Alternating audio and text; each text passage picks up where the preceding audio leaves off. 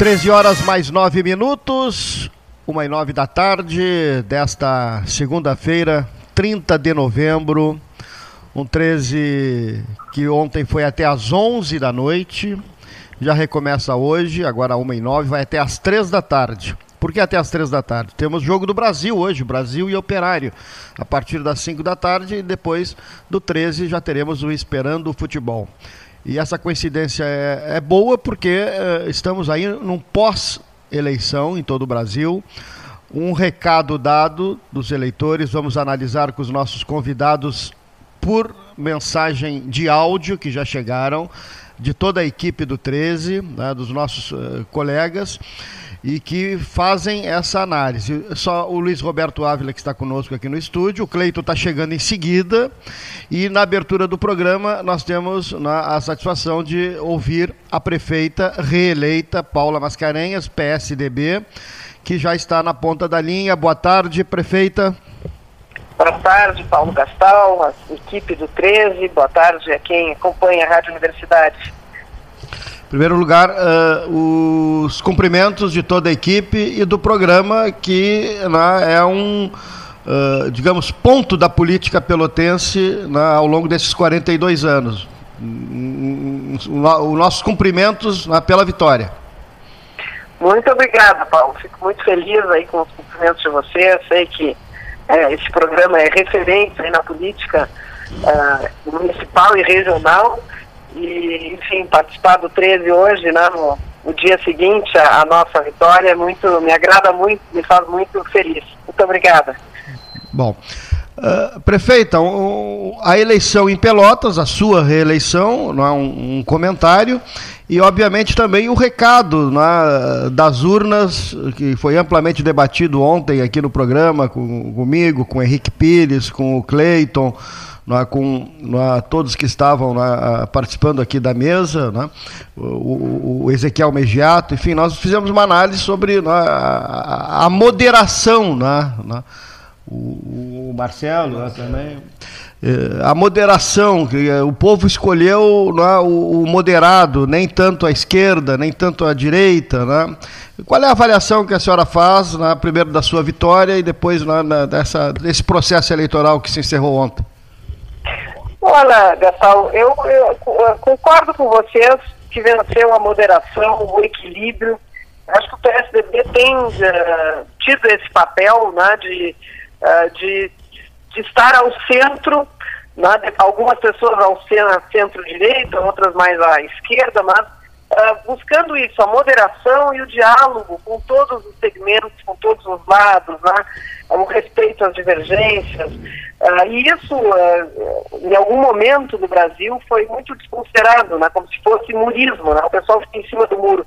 Na verdade, é o centro democrático. Né, eu acho isso muito salutar e fico muito feliz que a população de Pelotas tenha escolhido esse caminho e tenha reconhecido, é assim que eu interpreto né, a, a nossa uh, expressiva votação, tanto no primeiro turno como agora, ampliada no segundo turno, como uma, uma a manifestação da população de Pelotas eh, de confiança a esse projeto que a gente vem desenvolvendo e de reconhecimento a tudo que foi feito.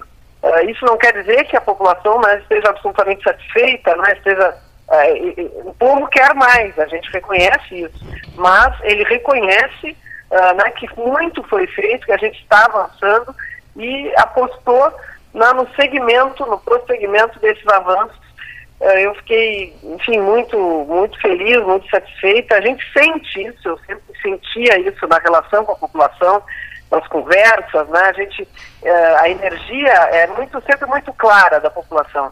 E eu fico, claro, a gente confirmou isso nas urnas. Uh, teve um primeiro turno né, com 11 candidatos em que nós fomos alvo, acho até natural, num certo sentido, que o governo seja o alvo das críticas. Nós sofremos muitos ataques, alguns desleais durante o primeiro turno, e a gente viu que isso, né, esses ataques, na verdade, estavam completamente desconectados do que a população sentia. Inclusive essa questão, que foi o grande tema né, do, da eleição, que foi a questão centro-bairro, né, uh, com, com, a ideia de se vender, uh, né, se vendeu a ideia de que o governo desconsiderava os bairros e só investia no centro, o que é absolutamente injusto. A gente investiu mais de 70% no, na, mais de 70% dos investimentos foram feitos em bairros, 27% apenas no centro, uh, mas efetivamente houve muitos avanços no centro, certamente por isso né, esse discurso pegou. Mas a população não é boba, foi lá e mostrou né, que é isso, não é que não tenham anseios, não tenham críticas ao governo, tem, mas reconhecem que foi feito, foi feito nos bairros, foi feito no centro, foi feito na área de infraestrutura, foi feito na área social, e as, e as pessoas esperam uh, que a gente dê sequência a isso. Esse tem que ser e será o meu compromisso.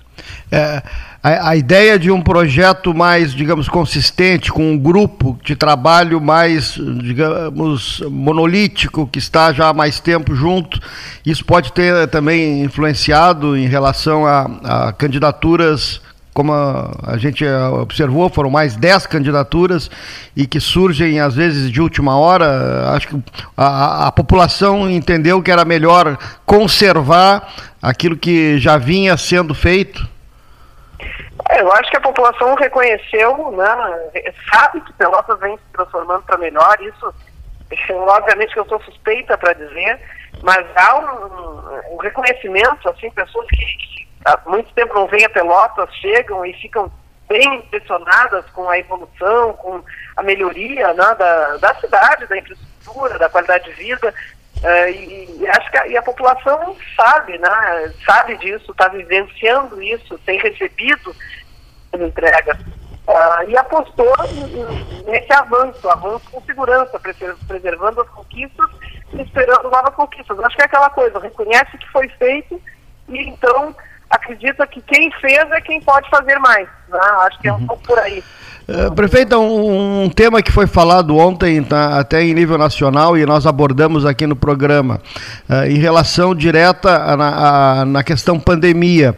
Houve na, um, um, um momento agora recente em que o governo federal fez uma, um atendimento aos estados e municípios em decorrência da queda de arrecadação, tanto para os estados quanto os municípios. Um socorro muito importante que ajudou a manter as finanças uh, com oxigênio. Uh, está havendo um prolongamento da pandemia, a gente alguns já falam em segunda onda. E o ministro Guedes que diz que não teria mais recursos né, para 2021 dos mesmos moldes que atendeu em 2020. Isso, essa é uma preocupação que os prefeitos começaram a levantar, prefeita Paula, para o início de 2021, bem no início dos mandatos dos, dos novos prefeitos e, no caso da senhora, um, um novo mandato. Sim. É, realmente, o apoio do governo federal foi muito importante não só no combate à pandemia, mas justamente para que a gente mantivesse o serviço público. Falaram tanto naqueles 44 milhões, né? Na verdade, que vieram pela lei complementar 73, justamente para que os municípios que perderam receita pudessem se equilibrar e manter em dia o serviço, não só na saúde, mas em todas as áreas. Isso para nós foi muito importante. Uh, o governo federal anuncia também o, filho, o fim do auxílio emergencial para o ano que vem, e Uh, então, realmente, na, tem essa expectativa de, de auxílio aos municípios. Ah, mas, ao mesmo tempo, a gente tem também a expectativa da vacina, que deve chegar no primeiro semestre, né? Uh, que a gente, então, eu acho que a gente não vai ter que buscar alternativas para aquecer a economia, para essa retomada tão necessária, outras alternativas. Né? Inclusive, nós propusemos isso na campanha, um projeto uh, de, de, retomada, né, focado em, em cinco eixos, na, um deles na, na, atração de empresas, nas parcerias público-privadas, e outro no apoio ao pequeno, ao microempreendedor, ao empreendedor de bairro, né, que está lá se virando, enfrentando essa crise com coragem, né, e, uh, e que precisa né, de um auxílio, de uma presença mais forte do governo para poder seguir em frente, ampliar o seu negócio, aqueles que não aqueles que ainda não começaram, mas que querem começar um negócio, possam ter essa segurança. Esse é o, é o papel do governo, do Poder Público Municipal. Eu vou trabalhar muito nisso, além de trabalhar também na questão da simplificação dos processos, nós já estamos bem avançados nessa área, e isso é importante, né? Pra, é um diferencial na hora que uma empresa vai decidir onde uh, fazer os seus investimentos. Uh, né? o fato de ter um, um, eficiência né, nas respostas, agilidade. A gente foi o primeiro município a ter online no Brasil. Uh, temos agora um edificapé online também, uh, temos um selo ouro na nossa Casa do Empreendedor. E a ideia é seguir nessa linha para poder ter um ambiente, né, criar Pelotas cada vez mais um ambiente atrativo uh, aos novos negócios e às empresas. Tá bom. antes do encerramento, o Luiz Roberto Ávila, que participa sempre às segundas-feiras conosco, quer encaminhar uma per pergunta né, e encerramos em seguida com a prefeita Paula Mascarenhas, reeleitas aqui no 13 horas dessa segunda-feira. Prefeita, meus parabéns, que Deus lhe, lhe, oriente, lhe guie, lhe proteja nessa nova missão. E também quero dar um Obrigado. parabéns especial ao resignado Edemar Bartes, que lhe acompanhou em todos os minutos, desde que foi confirmado eh, a sua permanência para concorrer. Prefeita, o que, que a senhora tem a nos dizer com essa abstenção horrível que o, a senhora ganhou da abstenção e dos votos em branco, né? O nosso candidato Ivan ficou, nosso não, o candidato em Pelotas Ivan ficou em terceiro lugar. O que, que a senhora tem para nos dizer? Pois é, isso foi primeiro turno também, uma altíssima abstenção, no segundo turno novamente. A gente lamenta, né? mas é, é, na verdade esse ano é um ano absolutamente atípico e a eleição também foi atípica. No, praticamente no segundo turno eu não fiz campanha. Uh, fiz uma única caminhada no segundo turno, só eu e o Demar, mais uma ou dois assessores. Uh, e depois cancelamos até as caminhadas, não fizemos bandeiraços, não fizemos carreatas, uh, não, não houve campanha eleitoral praticamente, né? E as pessoas coincidiam com esse aumento né, de, de, de infecção, de infecções, né, de contágio no município, aliás, no estado inteiro, em várias regiões do país, as pessoas têm medo, né? A gente prega o isolamento social e as pessoas seguiram isso na eleição. Eu até dizia para as pessoas, a gente está pedindo que fiquem em casa, só saem para atividades absolutamente necessárias, mas a eleição é absolutamente necessária, né? é fundamental, e é quando a gente vai definir o futuro da nossa cidade. Inclusive, quem tem medo, né, quem respeita a pandemia, vai escolher na eleição, inclusive, quem vai estar na liderança do combate à pandemia. Mas, realmente, foi um índice altíssimo. É, eu espero que seja pontual isso, né, que tem a ver com a pandemia, com esse ano tão difícil que a gente atravessou, que não se repita em anos futuros. Muito, muito obrigado pela sua resposta. Quando eu digo que nós precisamos ter transparência, o que, que a senhora pensa no nosso portal da transparência, tanto da Covid como do portal da, da, da, da do SANEP, da, da, da, Câmara e da própria Prefeitura nos seus atos administrativo e financeiro? Como é que a senhora vai encarar esse próximo governo nessa área da transparência?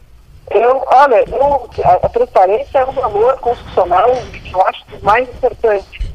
Uh, inclusive, durante a campanha sobre a PAC, uh, eu abri mão do pedido fiscal bancário patrimonial, entreguei na Câmara de Vereadores, em questão de. Eu acho que o, o agente público não, não. Quem não quer se mostrar, fica na vida privada. A vida pública é, tem que ser absolutamente transparente. Agora, em relação ao nosso site, eu tenho críticas, a gente tem problemas. É, eu tive nos Estados Unidos no ano passado, conheci o sistema extraordinário uh, lá, mandei para o pessoal da Comitel. Eu quero muito avançar nessa área.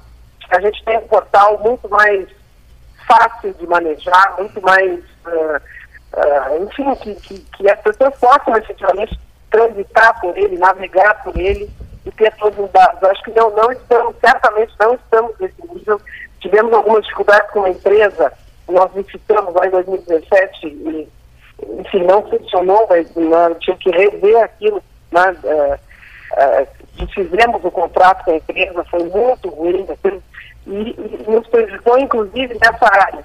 E eu, essa é uma das áreas em que a gente precisa avançar, precisa reformular, e espero, né, com toda a franqueza, que a gente consiga isso em breve já temos o melhor site de transparência uh, aqui do Rio Grande do Sul, também, não do país, porque eu considero isso fundamental. E não, se a pergunta é essa, não, não estou satisfeita com o que nós temos, com o nosso portal. Tá certo. O, o, Luiz Roberto é também do Observatório Social, né? Que é de Pelotas, que tem um, tem um núcleo em Pelotas, é um, é um observatório nacional, né? Que, que, que sim, sim, trabalha, uma, tipo, uma espécie de uma ONG que trabalha nesse sentido, né? De, de, da parte, que é a partidária.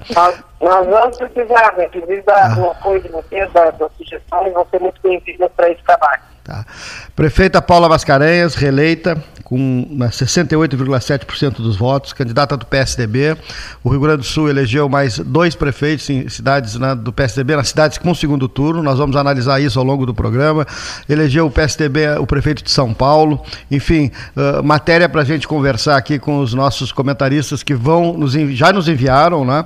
E eu quero agradecer uh, em nome do Cleiton, que ainda não está conosco, mas está no deslocamento. Quero agradecer a sua participação e ter né, iniciado a semana com a, a, sua entrevista aqui no 13 Horas, né, que é uma marca da política de Pelotas, como a senhora bem sabe, e que uh, esses próximos quatro anos transcorram né, dentro da mais absoluta normalidade, como vem sendo, e a política de Pelotas acho que demonstrou que. Uh, teve uma campanha na, uh, limpa, de certa maneira uh, com uh, um debate elevado, e isso eu acho que é bom para todos nós. Nossos melhores agradecimentos, prefeita Paula Mascarenhas. Muito obrigada, Paulo, muito obrigada pelo convite, por participar, fico muito feliz de participar por horas desse dia tão significativo para mim. Estou sempre à disposição de vocês. Um grande abraço. Obrigado prefeita Paula Mascarenhas, né, então reeleita. Uh, ontem nós a ouvimos através da entrevista coletiva que foi concedida no Curi Palace Hotel, um trabalho que foi nos enviado pela Aline Klug, né, que acompanhou durante também todo o dia uh, nas ruas a manifestação dos eleitores, dos uh, candidatos, dos dois candidatos os, e os candidatos a vice, e dentro da nossa cobertura com as devidas limitações, né, Luiz Roberto, em função da, da pandemia, que se agrava, né? Cada um vez mais. Né? Momento né? muito difícil, muito né? crítico, muito momento, difícil. Temos né? que ter a consciência de que se eu não estou, vamos cuidar aqui para não passar, ou se eu estou, vamos se reservar, vamos só sair para o necessário Exatamente, e, pre, e, e, com precaução, né? Não esquecer da máscara, o álcool gel, a aglomeração se afastar, seja jovem, seja é, mais de idade, idoso, respeite, por favor, o seu que está em casa, às vezes se guardando para não receber isso, e para nós não deslocarmos isso para dentro das nossas residências. É verdade. Até e... quando chegar a vacina, para nós podermos cantar e sambar a, ao, ao bel prazer, logo, logo nós podemos estar fazendo tudo aquilo que nós estivéssemos. Creio que até nós voltar isso vai demorar um pouquinho mais, Paulo. É, tem, não tem dúvida, né? É. Ainda temos aí muito né, que nos resguardar e sobretudo a colaboração dos mais jovens, né? É que jovem, às vezes né? ficam assintomáticos e passam para os mais velhos. 90% está dando assintomático dos jovens, né? É, é... Então uma, uma classe também dos mais privilegiados que hoje estão também lotando as UTIs as, e as casas particulares de Pelotas e região e do Brasil, porque também já estão fazendo aquilo que estavam fazendo no verão passado ou no final do ano, esqueceram um pouco da pandemia, mas ela está aí, está mostrando, não, não é só para nós, lá na Europa está acontecendo tudo que está vindo de, uh, essa pandemia de volta, é o, o dia da, da, da, de ação de graça nos Estados Unidos, que já estão ocupando pelo retorno em massa da, da pandemia, né? Gente, não tenho palavra, só tenho pedir que nós possamos cuidar um dos outros. Nós não somos sozinhos, nós temos sempre gente ao nosso lado, ou alguém da nossa família, alguém do, do nosso trabalho, ou alguém que esteja convivendo conosco em qualquer circunstância. Vamos se precaver e deixar e, e deixar as outras pessoas é, seguirem os seus caminhos, mas afastados da gente, se não acreditarem na pandemia. Isso aí. Nós vamos fazer o primeiro intervalo, agora são 1h28 tarde desta segunda-feira, 30 de novembro, fechando o mês de novembro, né? Amanhã já é dezembro, hein, Luiz Roberto? Amanhã Impressionante, né? Chegamos à reta final Dezembro, né? Depois do intervalo, nós temos os nossos comentaristas, temos a, a palavra do a candidato Ivan Duarte, que conversou conosco ontem à noite. Nós vamos recuperar esse papo na, uh, com Cleito, comigo, com o Henrique Pires na, e também na, com o Marcelo, que estava aqui, o Marcelo Oliveira Passos, que estava aqui no, no, no estúdio no, no 13, no Expresso Noturno. Vamos ao bloco e já voltamos. Uma sigla também, né?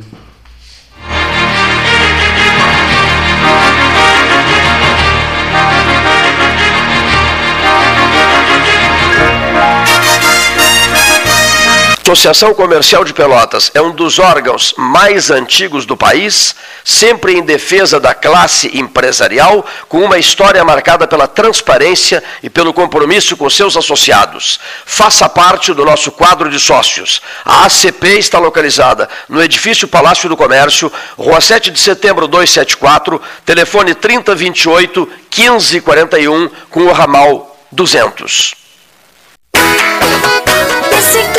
Pula corda, patinete na pracinha. Pra polio não atrapalhar, tem que vacinar. Pega, pega, jogar bola, brincar na piscininha. Pra polio não atrapalhar, tem que vacinar. Não esqueça, vacine seu filho contra polio e outras doenças até o dia 21 Governo do Rio Grande do Sul. Novas façanhas na saúde. Pra polio não voltar, tem que vacinar a SPO ampliou e inovou. Há 40 anos prestando serviços em arquitetura e construção, agora também é consultoria imobiliária especializada. As tendências no mercado de imóveis, projeções, prospecções, oportunidades e as melhores estratégias e logísticas de compra e venda. Mande um WhatsApp para 53 98117 8685 ou ligue para 53 3028 9944 e converse com a equipe SPO. Bom Sul, qualidade em carnes suínas e bovinas. Avenida Fernando Osório, 6959. Telefone 3273-9351. Chega de esperar! Agora você já pode fazer transferências e pagamentos instantâneos 24 horas por dia, 7 dias por semana, pelo Pix, no seu Banrisul Digital. Basta você ter suas chaves cadastradas. Pode ser seu CPF, e-mail, número de telefone. Você escolhe. Não cadastrou suas chaves ainda? Tá na hora. Banrisul Digital. Tudo no seu tempo. Suba no caixote do Café Aquário para debater a duplicação da BR-116. Quer aproveitar a Black Friday autêntica? A Life Sleep Comfort está te esperando com valores imbatíveis. Pode fazer a pesquisa. É desconto de verdade. Colchões com a melhor qualidade e tecnologia do mercado, com garantia da pronta entrega. E frete gratuito durante o Black Friday. Life Sleep Comfort, a maior rede multimarcas de colchões do estado. Em Pelotas e Rio Grande ou em Porto Alegre, na Avenida Ipiranga 7624. A Ecosul está no ranking das cinco concessionárias com melhor índice de desempenho ambiental do país. A boa notícia chega junto com a data que celebra o Dia Mundial do Meio Ambiente. Com essa avaliação, a NTT quer estimular as boas práticas socioambientais.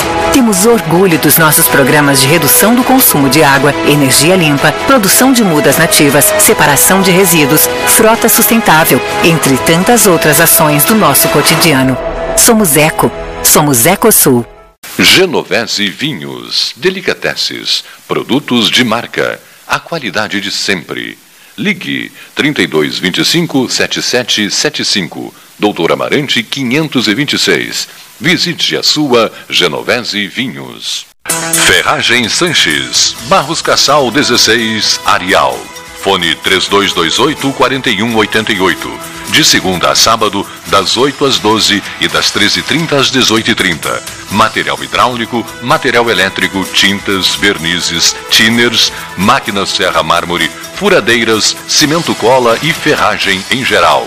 Ferragem Sanches, Barros Cassal 16, Arial.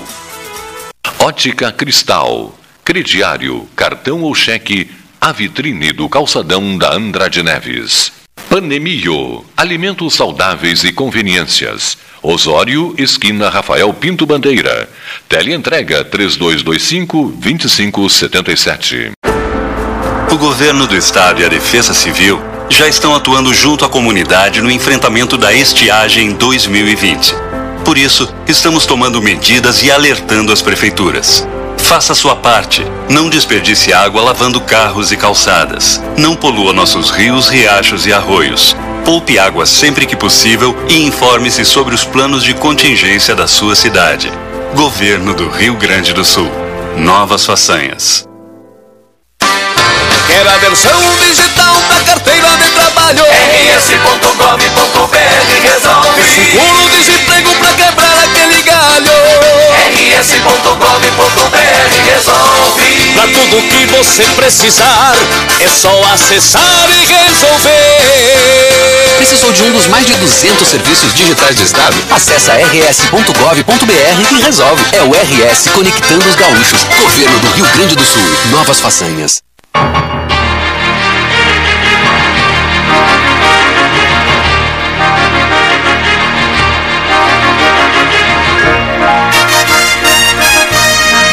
Treze, 13 horas 34 minutos, 1 e 34 13 desta segunda-feira, 30 de novembro. Ouvimos a prefeita Paula Mascarenhas e vamos ouvir agora, recuperar né, o nosso bate-papo com o vereador Ivan Duarte, que né, foi uh, candidato do segundo turno e que uh, beirou aí os 50 mil votos, 30 da, da, da, do eleitorado. E ele conversou conosco ontem, né? E nós vamos reproduzir né, a, o bate-papo com uma, o vereador Ivan Duarte, candidato a prefeito pelo Partido dos Trabalhadores. Prezado amigo Ivan. Vinte da Rádio Universidade, estou à tua disposição, Cleiton. Eu, eu queria, em primeiro lugar, né, lembrar né, a, a votação alcançada pelo senhor no segundo turno, levando, tendo levado o partido ao segundo turno. Foi um processo eleitoral, eh, aqui pelo menos nos debates no 13 horas, né, todos se comportaram com muita grandeza, achei muito interessante a, a série de entrevistas feitas. Ah, gostei muito de dois momentos, quer dizer, eh, Ivan e Paulo estiveram em duas ocasiões aqui, né? Numa, Ivan ao vivo, e Paula pelo telefone conversando com o Ivan. Foi assim? Não, não, foi a Paula ao vivo. Foi. Não fui eu. Ivan, Ivan ao vivo. Ivan ao vivo e Paula pelo telefone. Depois eu, eu perguntei, mas posso fazer o debate, vocês aceitam? Claro que aceitamos, não, responderam na hora. E no dia do debate, no dia do debate, eu nunca mais vou me esquecer disso, eu disse assim, o senhor confia em mim? E ele disse, confio. Eu disse, a senhora confia em mim? E ela falou, confio. Digo, posso rasgar as regras e botar o cronômetro fora? É verdade, é verdade. E, você, e vocês disseram, pode rasgar as regras e botar o cronômetro fora e vamos bater um papo bem descontraído e um papo elevado, um papo eh, entre amigos. Tá? Eu jamais vou me esquecer desse debate eh, que a gente fez aqui que foi o debate do segundo turno dos candidatos a prefeito, da prefeito de Pelotas. Como é que o senhor se sente nesse momento com a votação recebida e com o processo eleitoral em Pelotas? Depois nós vamos avaliar outros cenários. Senhor candidato Ivan Duarte. É, quando a gente é, avalia um cenário onde a gente foi derrotado nos números, tá? geralmente a tendência é procurar outros números que favoreçam. Né? E deve ter, deve ter crescimentos, por exemplo, é, olha, fiz 22 mil no primeiro, subiu para 48 no segundo, então eu, eu cresci mais no segundo turno que a adversária. Tem, sempre tem números para a gente achar pontos positivos. Mas eu acho que o fundamental, para mim pelo menos, não são os números, e sim a situação que a gente estava há quatro anos atrás e como a gente está hoje. Né?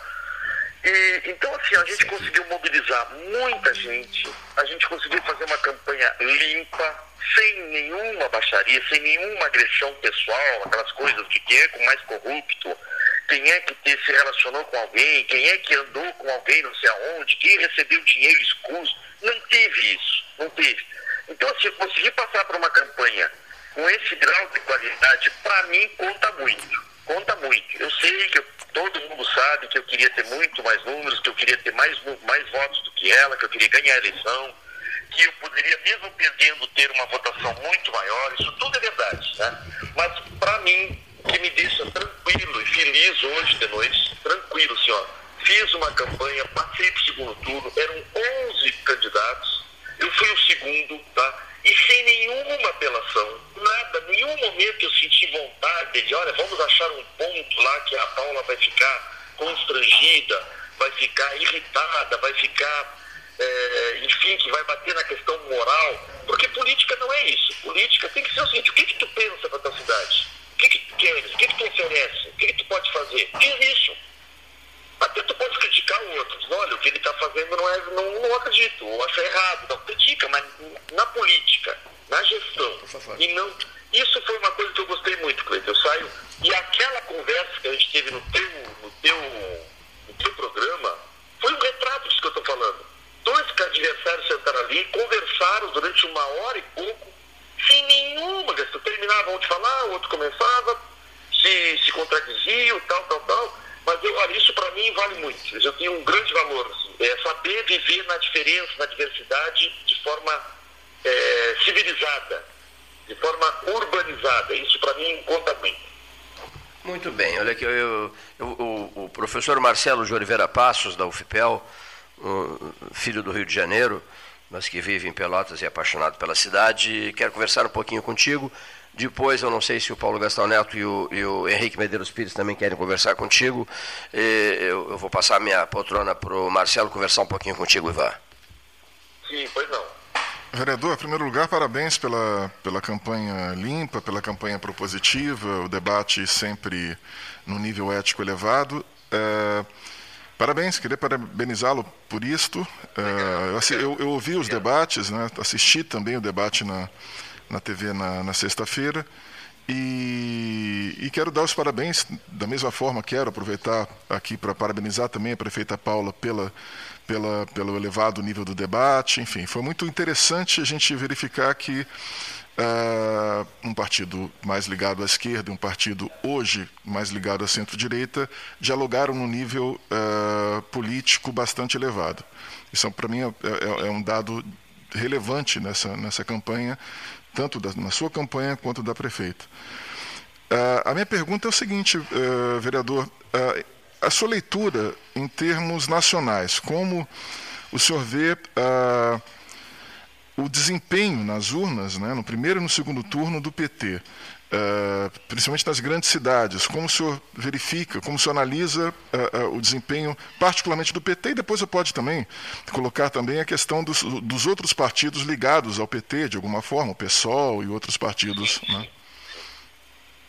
Olha, eu acho que houve claramente uma tendência, né, um alinhamento, digamos assim, que, que foi meio de, de centralizar a política. Assim, eu acho que o, os eleitores, pelos pelas razões que a gente pode, né, pelos, pelos motivos que a gente pode até depois entender melhor, mas os números indicam que houve um alinhamento mais ao centro, tipo, mais ou menos, dito de uma forma mais simplificada, uhum. seria não ao Bolsonaro e não à esquerda. Tá? Uhum. Então, eu, eu, acho que quem teve um posicionamento, quem teve historicamente um posicionamento mais ao centro, né, menos posicionado ao lado do Bolsonaro, na negação forte ao Bolsonaro, uhum. eu acho que foi, eu acho que foram os que mais ganharam, os que mais aparecem, pelo menos, assim, como mais vitórias, né?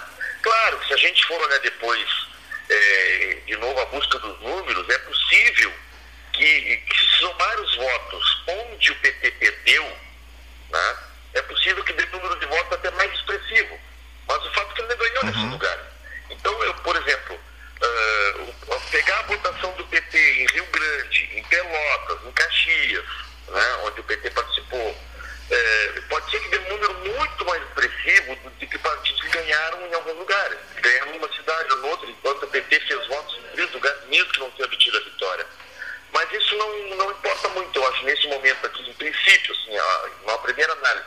Eu acho que houve um alinhamento ao centro. Isso é o que eu consigo dizer agora, assim, sem muito tempo de análise, sem muita leitura, Sim. sem muito estudo. Mas eu acho que foi isso, em resumo. Só um minuto, eu vou passar o, o, o microfone ao Henrique Medeiros Pires. Só um minutinho. Pois não, pois não. Vereador Ivan, boa noite. Boa noite, Henrique, tudo bom? Tudo bom. Em primeiro lugar, te cumprimentar pela, pela maneira que tu conduziu a campanha, eu assino embaixo de tudo que tu falaste, de fato, a tua presença é, garantiu um bom nível, juntamente com, com a Paula nesse segundo turno, nesse padrão de disputa eleitoral que a gente entende que as pessoas civilizadas devem ter, quer dizer, se entrar em questões que não sejam estritamente as questões que estão em jogo na questão política. Eu achei muito, muito correta. Quero te cumprimentar também pela escolha da tua vice, que eu acho que ela somou na, na composição da chapa e eu acho que é, também foi muito interessante porque ela surge no cenário político pelotense com, como uma novidade interessante.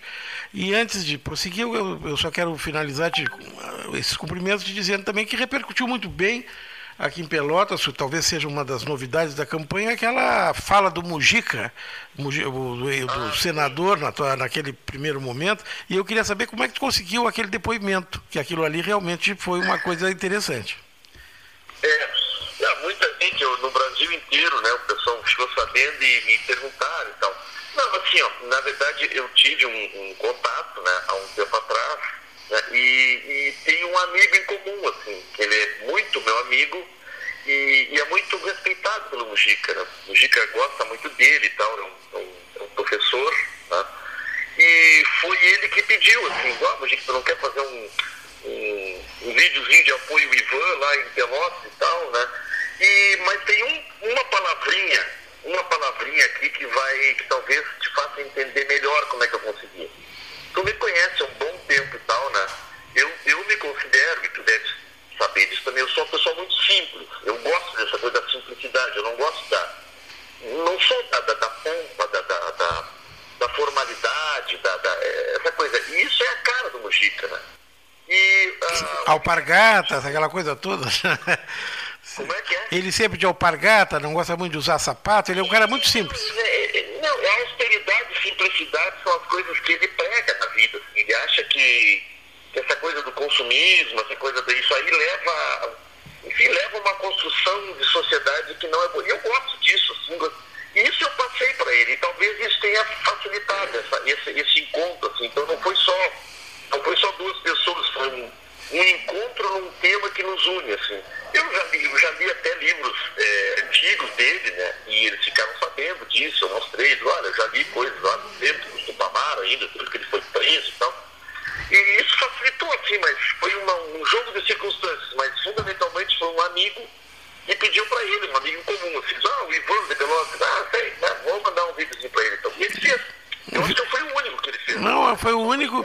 E acho, acho que dessa eleição, certamente, tu vai lembrar muitas coisas, na, na tua trajetória segue, né? Mas eu tenho certeza que este vídeo vai ficar nas melhores lembranças desse período ah, eleitoral. Com certeza, com certeza, absoluta. Ah, foi, um, foi um troféu para mim, foi daquelas coisas que a gente guarda, assim. É muito... Vou guardar, não dá para guardar na parede, né? Vou guardar num, num como é que chama? Um pendrive. um pendrive, com certeza, num pendrive com muito carinho. É muito... uma figura que eu admiro demais, uma figura, é um ícone no mundo, né? É um pensador, uma pessoa muito inteligente, assim, e uma história muito marcante, né? Bom, um, antes de passar para o Paulinho Gastal, que vai, te, vai encaminhar uma pergunta, é, o Cleiton pediu para que eu te pedisse para mandar uma mensagem aos teus eleitores aqui, na medida em que tu, tu falas pela, pela Rádio Universidade, o pessoal que são quase quase 50 mil eleitores que gostariam de, de, uma mensagem tua nesse momento. E o Paulinho aqui, enquanto tu vais falando, o Paulinho vai assumir o microfone, porque a gente está com ele acoplado neste sistema aqui, exatamente na, na cadeira do Cleiton. Um abraço e a fala tua para os teus eleitores. Obrigado, obrigado. Não, o que, que eu posso dizer para os eleitores? Eu estou muito feliz com tudo isso que aconteceu nessa campanha, né? Acho que a gente sai, todo mundo, o coletivo todo, maior do que a gente entrou, maior do que há três meses atrás, ou quatro meses, quando a gente começou a discutir isso, né? quando me convidaram para ser candidato, né? Acho que a gente acertou muito mais do que errou, né? E como eu disse, se não houve a vitória é, eleitoral, certamente eu faço desse momento uma grande vitória política, né?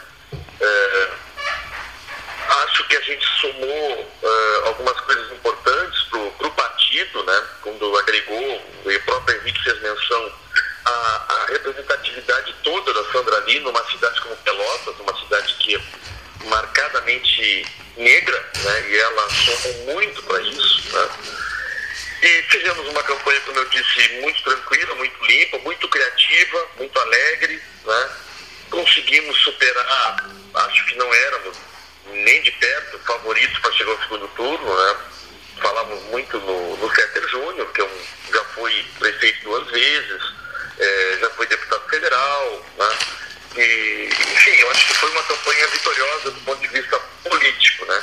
Agora segue a vida, eu sou presidente do PT, a gente vai continuar né, fazendo o nosso trabalho de construção partidária, né? E certamente esses momentos somaram para isso. Ivan, não, não, não, eu achei que tinha acabado, eu gastava. Pode terminar.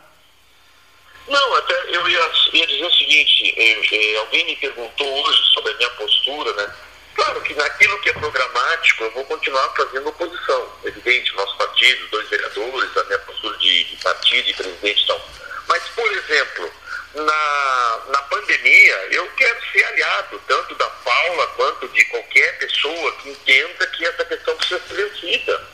E mais do que o, o, a posição política de alguém ou o interesse econômico de alguém que a gente tem que respeitar, especialmente quem passa, quem tem muita dificuldade, a gente tem que ouvir, tem que.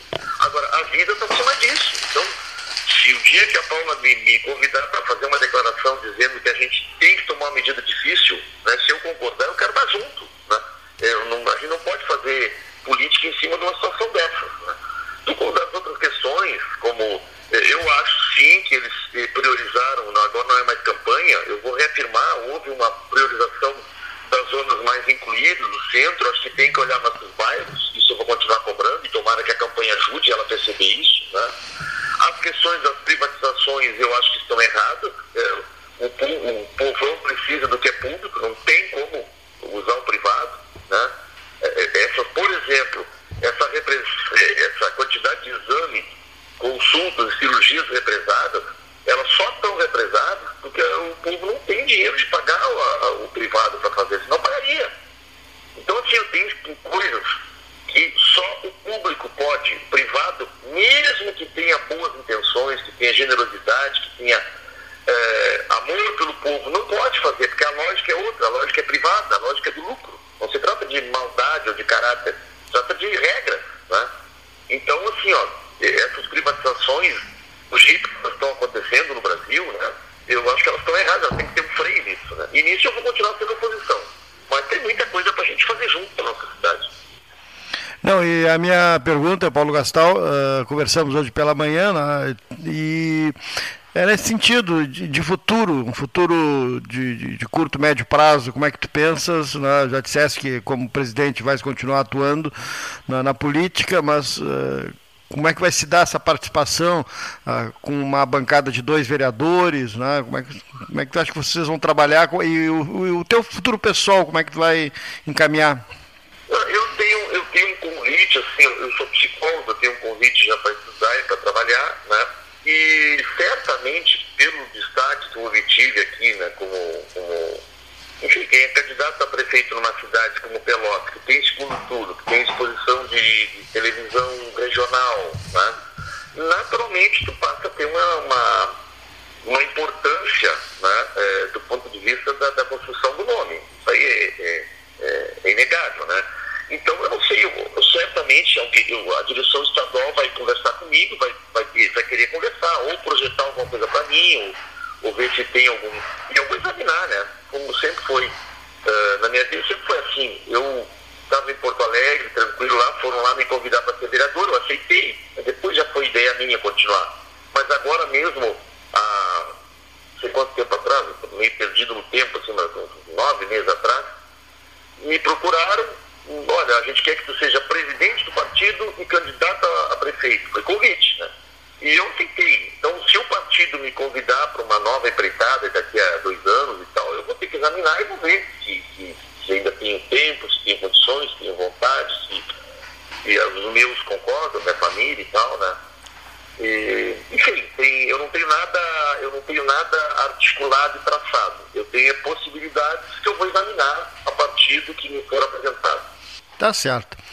Um grande abraço, obrigado pela participação te acompanho desde esse primeiro. Eu te acompanho, tu sabe, desde esse primeiro dia, desde o primeiro mandato, mais de 30 anos aqui na RU.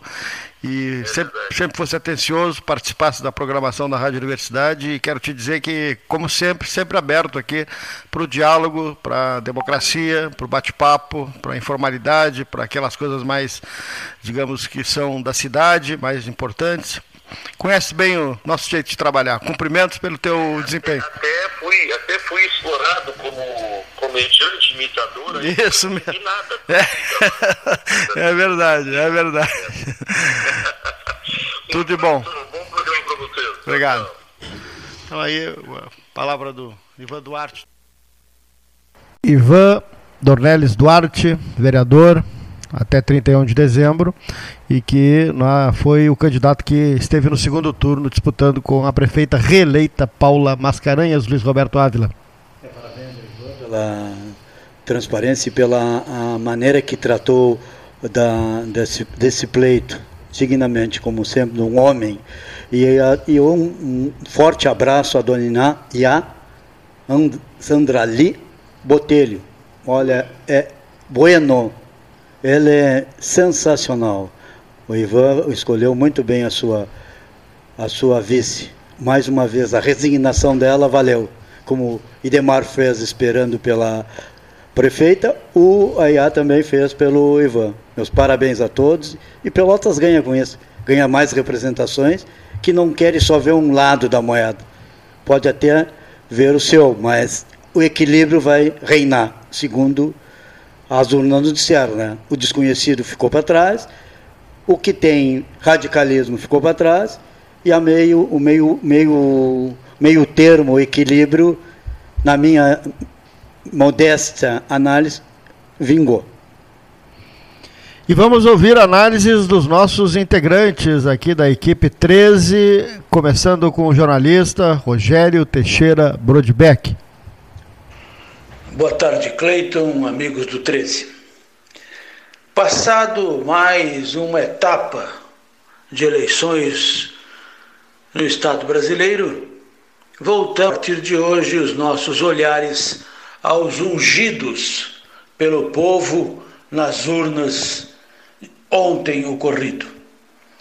Povo que não foi muito assíduo, 29,50% dos eleitores aptos não compareceram ou votaram em branco, melhor dizendo. E a soma dos brancos e nulos superou a dos candidatos eleitos em São Paulo e no Rio de Janeiro. Isto nos faz refletir sobre a obrigatoriedade do voto. Mas isso é assunto para uma outra oportunidade. Hoje devemos saudar os eleitos porque foram ungidos, como eu disse, pelo voto popular e, portanto, estão legítima e legalmente aptos a exercerem as suas atribuições como prefeitos. Em Pelotas teremos a continuação com a Paula Mascarenhas, com uma ampla maioria de votos, fato até já até certo ponto previsível, atingindo quase 69%, e que terá agora uma maior responsabilidade no sentido de cumprir as promessas de campanha. Reponta como primeiro delas a construção de um hospital regional de pronto atendimento em conjunto com o governo do Estado. Essas obras, em conjunto com o governo do Estado, da União, do município, podem causar problemas. Vide a UPA da Bento Gonçalves, que não saiu, não funcionou e está agora como centro referência da Covid, porque os outros parceiros deixaram de remeter os recursos a que estavam conveniados terminaram as obras físicas, faltaram as instalações, os equipamentos, os utensílios, o pessoal.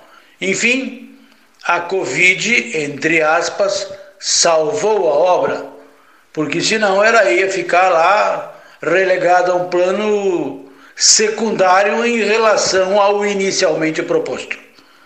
Então nós vamos começar a cobrar, sim, prefeita Paula, as suas promessas de campanha com relação a aumento e reforma nas escolas de educação infantil, nas demais escolas, na pavimentação de ruas que na periferia são uma verdadeira catástrofe, com o Laranjal que até certo ponto está abandonada, mas que os seus habitantes também o abandonaram porque não elegeram nenhum representante, logo preferiram votar nos do centro e de outros bairros e colônia e não votaram em nenhum candidato genuinamente do Laranjal.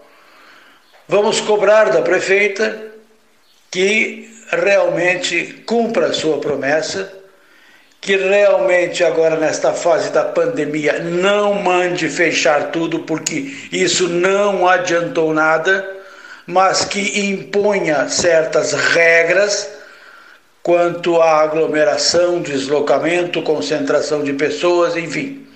Essas coisas que nós estamos todos carecas de saber festas eh, nem pensar, danças nem pensar, aglomerações no mesmo sentido, porque a questão essa é não aglomerar.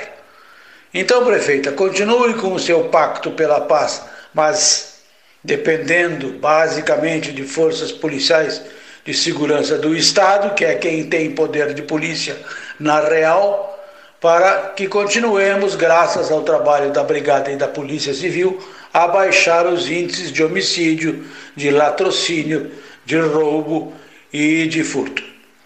Enfim, Pelota segue, aprovou o primeiro governo da Paula, porque a reconduziu ao cargo, mas deve continuar vigilante, até porque renovou em 70% o quadro da Câmara Municipal. Ou seja, 30% continuaram, e 70% dos vereadores foram, foram varridos do Legislativo Pelotense, numa saudável renovação. Especial para o Pelotas, 13 horas. Obrigado, Rogério. Duas da tarde, duas da tarde desta segunda-feira, frigorífico Roloff, há 60 anos, abastecendo supermercados, açougues e mercearias em Pelotas e região, agora com carnes selecionadas de novilho jovem, embaladas a vácuo, com parceria de produtores que acreditam num trabalho com rigoroso controle de qualidade, sempre respeitando o meio ambiente e que diz não ao trabalho escravo. Roloff, marca forte que você pode confiar. Ligue 53 981 18 18 17. 981 18 18 17. Nós vamos ao nosso intervalo, voltamos em seguida. O Brasil tem um dos maiores programas de vacinação do mundo. É seguro, acessível e gratuito. Proteja seus filhos menores de 15 anos contra tuberculose, hepatite, tétano, difteria, coqueluche, meningite, pneumonia, sarampo, cachumba e rubéola. Atualize a caderneta de vacinação dos seus filhos até 21 de novembro. Governo do Rio Grande do Sul. Novas façanhas na saúde. Pra polio não voltar, tem que vacinar. Em tempos de pandemia, a solidariedade é cada vez mais urgente. A campanha do Agasalho Ecosul convida você a doar um abraço em forma de agasalho. Selecione as peças que pode doar, higienize e deixe nos pontos de coleta da campanha. Rede T Farmácias, Postos do Guga, Macro Atacado Treixel, SESI, Colégio Gonzaga e G Gotuso. Vamos juntos abraçar essa causa e transformar o frio em calor humano. Ecosul, sempre ao seu lado. Quer a versão digital da carteira de trabalho? rs.gov.br resolve. Seguro-desemprego pra quebrar. rs.gov.br resolve. Pra tudo que você precisar, é só acessar e resolver. Precisou de um dos mais de 200 serviços digitais do Estado? Acesse rs.gov.br e resolve. É o RS Conectando os Gaúchos. Governo do Rio Grande do Sul. Novas façanhas. Há 40 anos prestando serviços em arquitetura e construção, a SPO ampliou e uniu a sua experiência de mercado à inovação. E agora Também faz consultoria imobiliária especializada para assessorar construtoras, imobiliárias, corretores e clientes as tendências no mercado de imóveis, projeções, prospecções, oportunidades e as melhores estratégias e logísticas de compra e venda você encontra na SPO. Mande um WhatsApp para 53 981 17 8685 ou ligue para 53 3028 9944 e converse com a equipe SPO. Você já fez seu cadastro no Pix pelo Banrisul Digital? Eu já fiz, porque essa novidade vai revolucionar a forma de fazer pagamentos e transferências. Com o Pix, as transações serão instantâneas, 24 horas por dia, 7 dias por semana, até em feriados. E os pagamentos serão sem tarifa para pessoa física. Acesse Banrisul Digital e cadastre-se no Pix agora mesmo. Banrisul Digital, tudo no seu tempo. Com todo mundo tomando cuidado, já se pode pensar em viajar com mais tranquilidade. Para que isso aconteça, a Expresso Embaixador está fazendo o necessário para manter seus clientes e funcionários seguros. Antes e depois de cada viagem, uma equipe de limpeza higieniza todas as partes do ônibus. Dentro e por fora, nossos carros passam por um processo de desinfecção e descontaminação. Tudo pronto para levar você com segurança ao seu destino. Expresso Embaixador, aproximando as pessoas de verdade. Quer aproveitar a Black Friday autêntica? A Life Sleep Comfort está te esperando com valores imbatíveis. Pode fazer a pesquisa. É desconto de verdade. Colchões com a melhor qualidade e tecnologia do mercado, com garantia da pronta entrega. E frete gratuito durante o Black Friday. Life Sleep Comfort, a maior rede multimarcas de colchões do estado. Em Pelotas e Rio Grande ou em Porto Alegre, na Avenida Ipiranga 7624.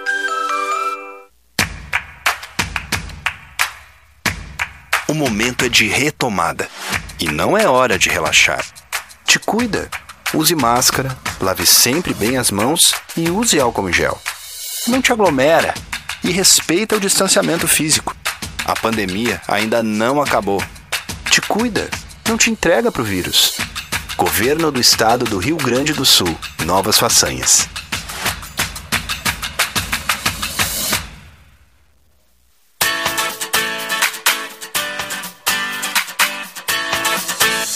Quer comprar, vender ou alugar?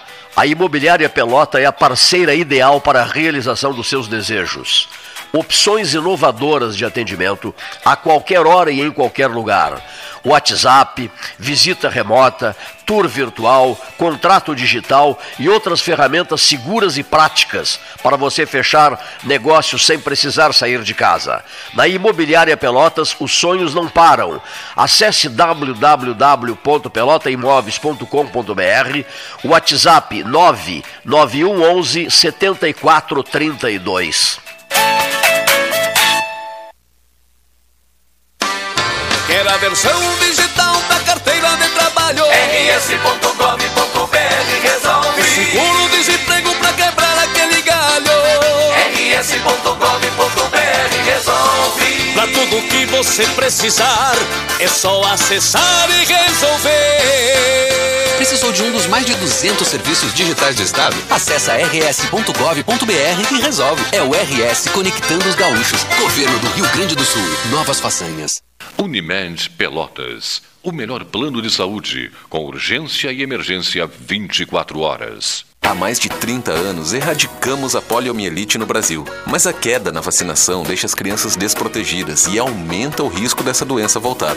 Para a polio não voltar, leve seus filhos menores de 5 anos para vacinar até o dia 21 de novembro. E importante, os menores de 15 anos devem aproveitar para deixar a caderneta de vacinação em dia. Governo do Rio Grande do Sul. Novas façanhas na saúde. Polio não voltar, tem que vacinar. Thank you.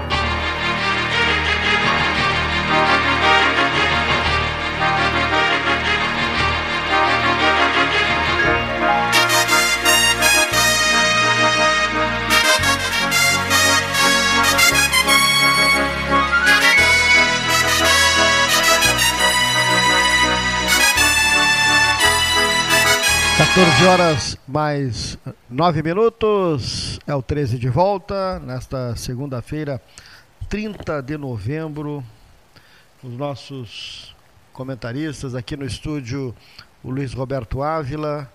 O recado dado nas urnas, né, Luiz Roberto? É o equilíbrio, né, Paulinho? Equilíbrio. Equilíbrio, equilíbrio. O equilíbrio. A... Radicalismo não tem mais vez. Que seja assim.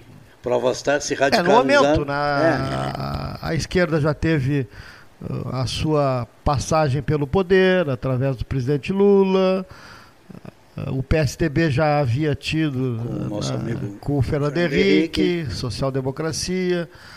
Agora estamos à direita com Jair Bolsonaro, Bolsonaro. e o eleitorado vai fazendo né, o percurso né, e ele é bem, digamos, tá inteligente. Fazendo exercício, né? Ele está fazendo, Agora, mostrou que ele não essa, é um lado só. Essa, essa, essa briga troca de ofensas, direita, esquerda, e não, né? em não meio à pandemia, no próximo que se faz alguma coisa. Exatamente. Em meio à pandemia, as pessoas querem soluções, soluções querem na, pacificidade. que seus problemas sejam atendidos, querem uma segurança do, emprego, do público. Emprego, né? emprego é o grande pilar ah. para conservar a saúde e a educação, né? Mas isso aí Bom, tem muita é, coisa a nós é cobrar. Né? Isso é o primeiro. É, a educação primeiro... vai levar a tudo. Isso é uma das coisas, Paulinho, que nós temos que fazer constantemente. Essa reflexão do, das promessas de campanha. Tinha 42 anos eu tenho, que eu vivo em política de, de colégio, de, são 64 anos, a partir dos 10 anos a gente já começa a se envolver. E a gente vê a mesma promessa. Muitas coisas melhoraram sim, Paulinho. Mas a gente ainda continua vendo lá a valeta atolada de, de capim, a valeta atolada do, das fezes das residências, e assim vai. Na época de campanha, a educação será o primeiro lugar, a saúde e, e vamos saneamento básico. E eu ia perguntar para a prefeita, porque no dia que ela se elegeu, em 2016, à noite aqui no dia, logo a seguir, não lembro se foi em 5 de outubro, não me lembro bem a data lá na época, eu perguntei a ela, hoje a senhora, segunda, dia, dia 1 de janeiro, a senhora senta a cadeira da prefeitura, o que, que a senhora faria primeiro? O que, que a senhora sairia, sairia satisfeita depois de quatro anos de ter feito? Ela falou, saneamento básico e o esgoto. Muita coisa se tem, mas se eu sair com saneamento básico e saneamento esgoto... básico é, é principal. E eu gostaria de saber se, ela, é saúde, teve né? esse, se ela teve essa, esse retorno da sua angústia, da sua, que é da maior parte do povo pela sua ah. residência, está ali correndo na frente da sua casa a, o esgoto a céu aberto. Tá. Vamos ouvir o Dr. Fábio Scherer de Moura, aqui no 13, desta segunda-feira, pós-eleição. Boa tarde, Pelotas 13 horas. Boa tarde, amigos ouvintes. Um especial e saudoso abraço para os jornalistas Cleiton Rocha e, e Paulo Gastal.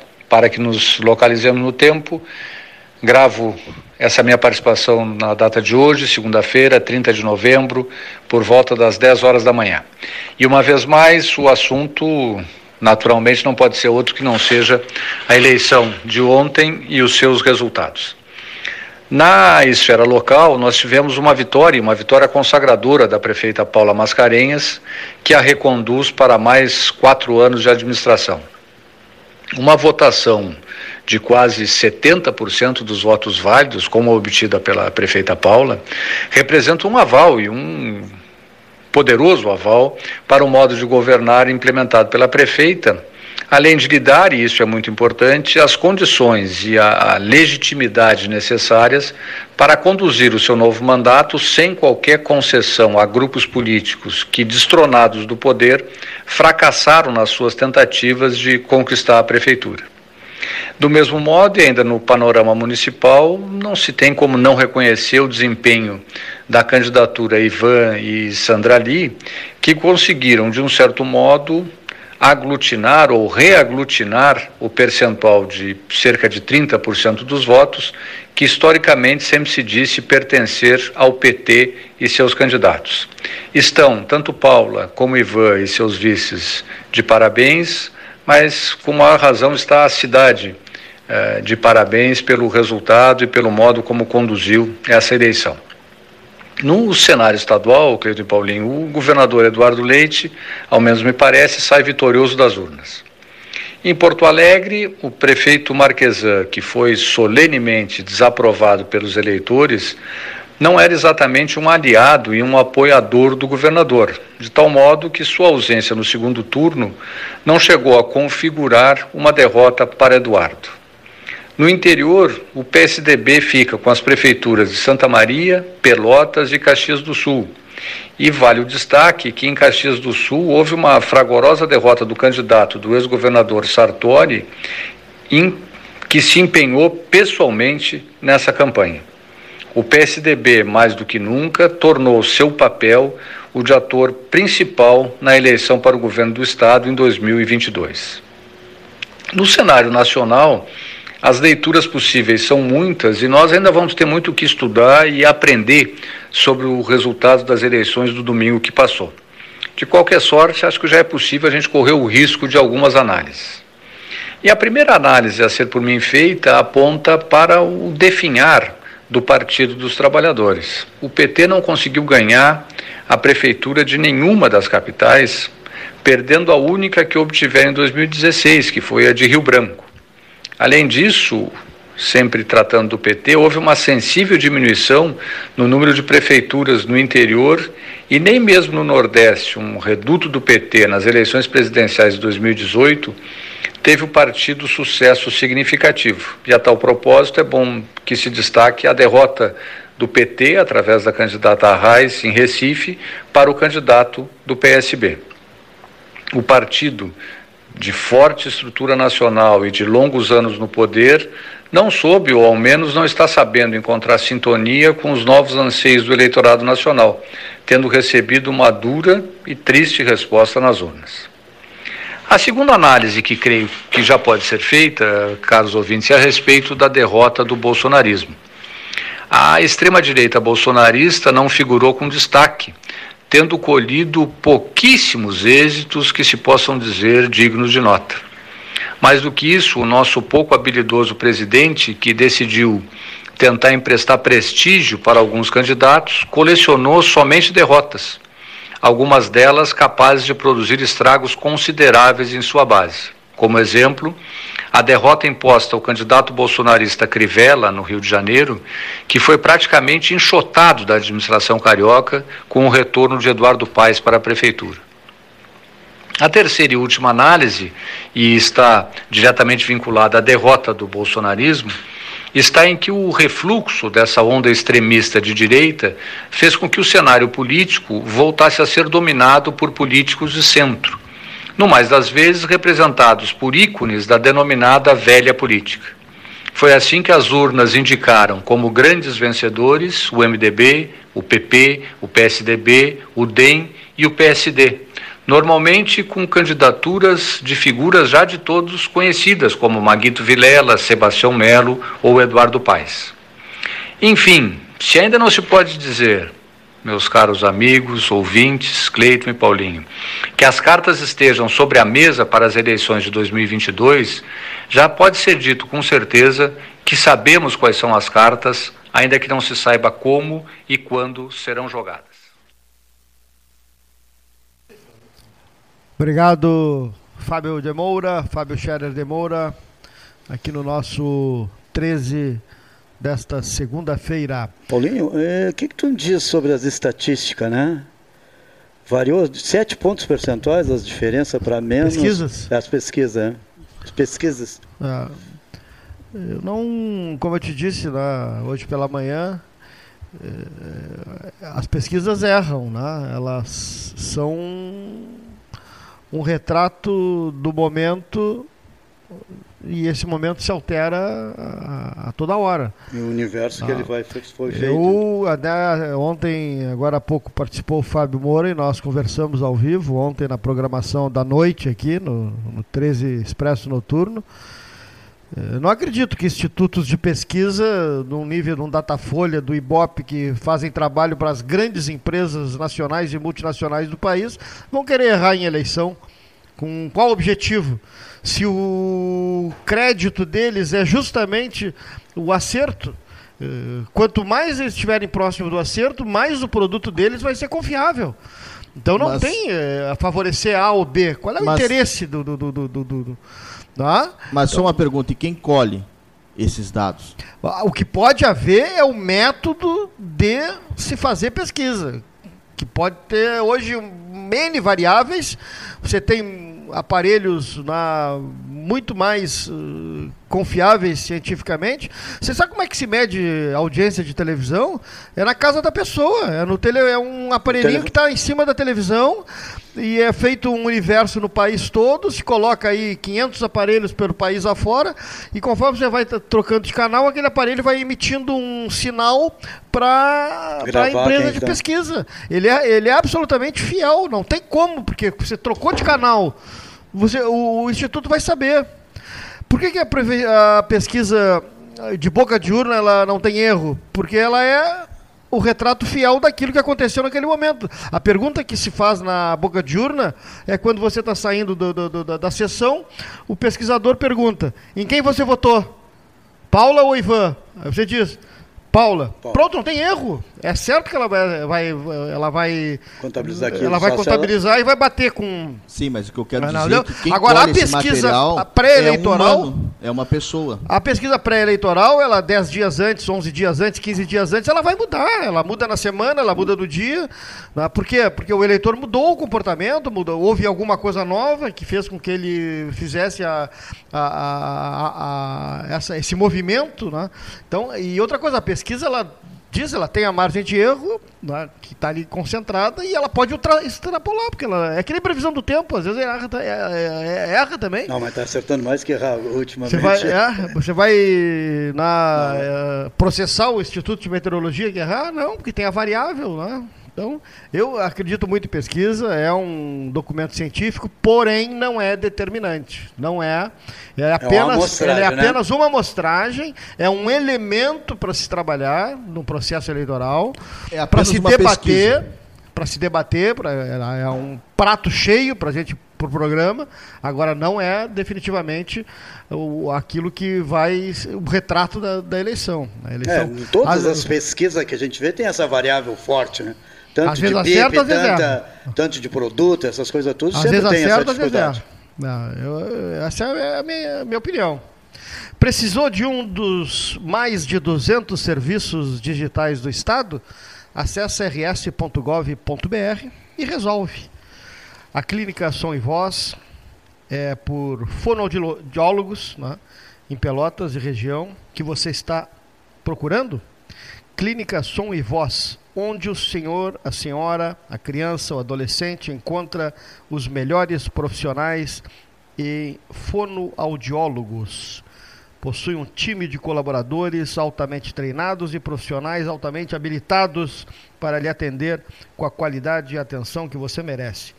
Trabalhamos com preços acessíveis e pagamentos facilitados. Uma empresa genuinamente pelotense a marca Som e Voz, 11 anos se especializando na área de aparelhos auditivos de excelente procedência. Clínica Som e Voz em Pelotas. Nós vamos continuar com os nossos comentaristas, com os nossos amigos participantes aqui do 13, agora com o professor jornalista Renato Varoto. Boa tarde, Cleiton. Boa tarde, os ouvintes. Em primeiro lugar, meus cumprimentos por mais uma brilhante cobertura do 13 horas, no caso, o Expresso. Foi uma demonstração de competência, de honestidade jornalística e de prestígio jornalístico. Mais uma vez, a nossa população regional e mesmo fora da, regional, da região demonstraram que o, o rádio ainda é a grande paixão nacional. Ele nos aproxima com instantaneidade dos fatos, das pessoas e das opiniões. Em segundo, reitero meu pedido de desculpas por não ter podido embarcar neste expresso uma vez que a inflação no olho, a inflação não, a inflamação no olho me impediu de estar presente. De qualquer maneira, gostei muito do resultado. Acho que o Brasil deu uma demonstração de basta, basta de extremos, basta de extremo de esquerda, basta de extremo de esquerda. Mas, acima de tudo, deu uma, uma demonstração de que o ódio não pode ser o grande valor nacional. As mentiras, as fake news, a, o desrespeito à cidadania, o desrespeito às instituições públicas, o desrespeito à nacionalidade tiveram um alerta. Quem insistir em copiar modelos golpistas como o, o trumpismo nos Estados Unidos não terá vez. Quem insistir em, em copiar modelos alheios à nossa democracia, voltando-se para ditaduras, sejam elas de esquerda ou de direita, não terá vez.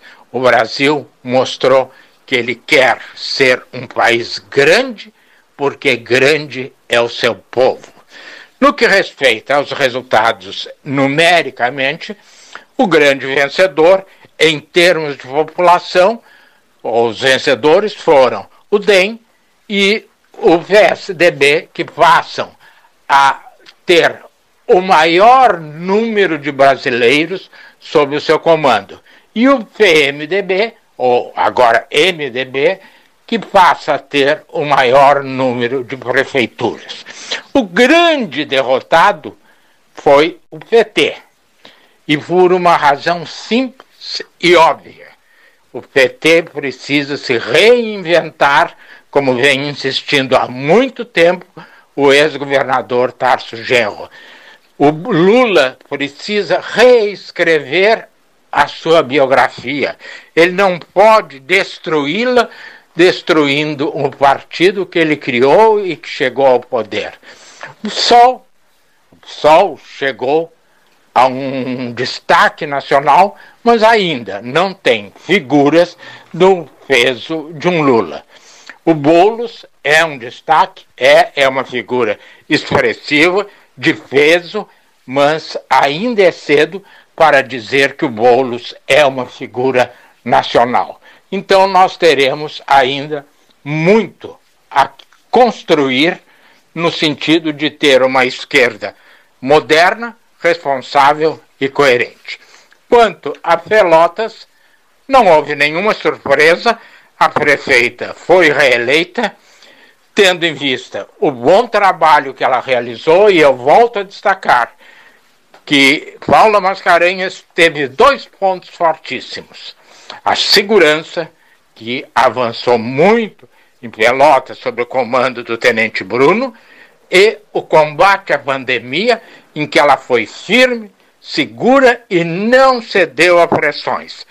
E com isso, ela teve a resposta a uma política de responsabilidade. Há problemas, há defeitos, há correções a serem feitas, principalmente em saneamento básico, saúde e educação. Mas meus cumprimentos à prefeita e ao seu vice Idemar Bartz, que eu sempre comparo com Marco Maciel, pela sua honestidade no papel de vice. Jamais tentou ser protagonista.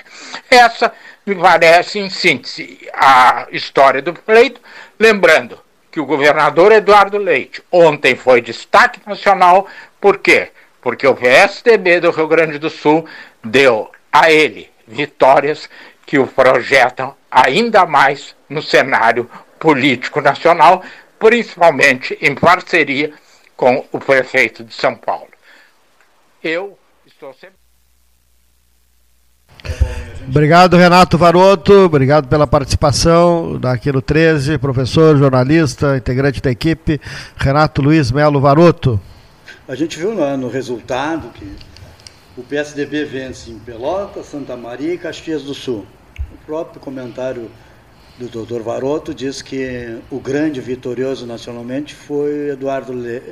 Eduardo Leite. Agora a gente vê também Jairo Jorge, com todas as coisas que aparecem na ah, área de. Da... O, o, prefeito eleito, reeleito de São Paulo, Bruno Covas, também é um vitorioso. É do PSTB, eu, no meu entender, ele, por ser a maior cidade do, do Brasil, uh, ele passa a ser um protagonista dentro do PSTB. O governador Dória já tinha esse protagonismo, uh, mas é, é novo no partido. Bruno Covas tem a, a história do seu avô, Mário nome, Covas, né? Mário né? Covas. tem o nome e ele passa a ser na, uh, também protagonista, assim como o governador do Rio Grande do Sul, uh, também é um nome forte dentro do, do PSDB. Enfim, a Eles têm mais ou menos as mesmas idades? Como é que é, Paulinho? Sabe disso? O... Não, não tem ideia, não tem. Não, ter, não tem isso ideia. É interessante, o nosso governador tem 36 anos, ah, né? O, o Bruno é um pouco mais velho, deve ser um pouco mais velho. Até vamos ver aqui, né? A gente, é. então... E agora a gente, assim, o Jairo Jorge em Canoas, né, deu a virada, que ele não, não era o favorito, e a gente vê que tantas coisas envolveram o nome de, é, é, do, do Jairo Jorge à prefeitura, na área da. São tudo acusações que não tiveram ainda o trânsito em julgado. E o povo escolheu, né, Paulinho?